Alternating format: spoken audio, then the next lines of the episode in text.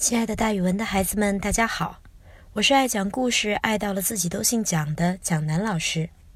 今天要给大家讲的成语故事叫做“门狮而谈”。门是按的意思，一边抓着狮子把它们按死，一边谈着，形容谈吐从容，无所畏惧。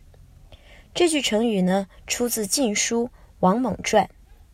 十六国的时候，前秦有一位大臣叫做王猛。字景略，他学识广博，爱读兵书，为人谨慎，严峻刚毅，是我国历史上一位有名的政治家。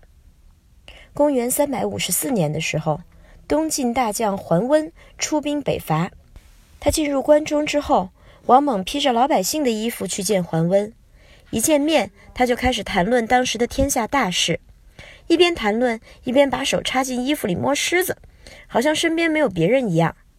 桓温见到王猛谈吐举止不同一般，便和他亲切地交谈起来，还赐给他车辆和马匹。当时前秦的皇帝苻坚有志争夺天下，他听说王猛很有才干，就请他做了丞相。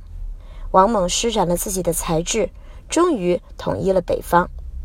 王猛在公元三百七十五年的时候病死了，终年五十岁。据史书记载，他死后。朝野仓哭三日，也就是所有他的同事们连哭了三天来追悼他。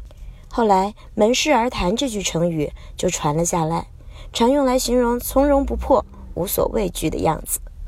咱们可以这样造句：他面对他们单位最大的领导，从容不迫，门市而谈，终于说清楚了自己的志向和理想，很受人欣赏。好了，今天蒋老师的故事就讲到这儿。蒋老师的讲故事会三百六十五天不停讲下去，也请孩子们关注我喜马拉雅上面的讲故事合集。咱们明天见。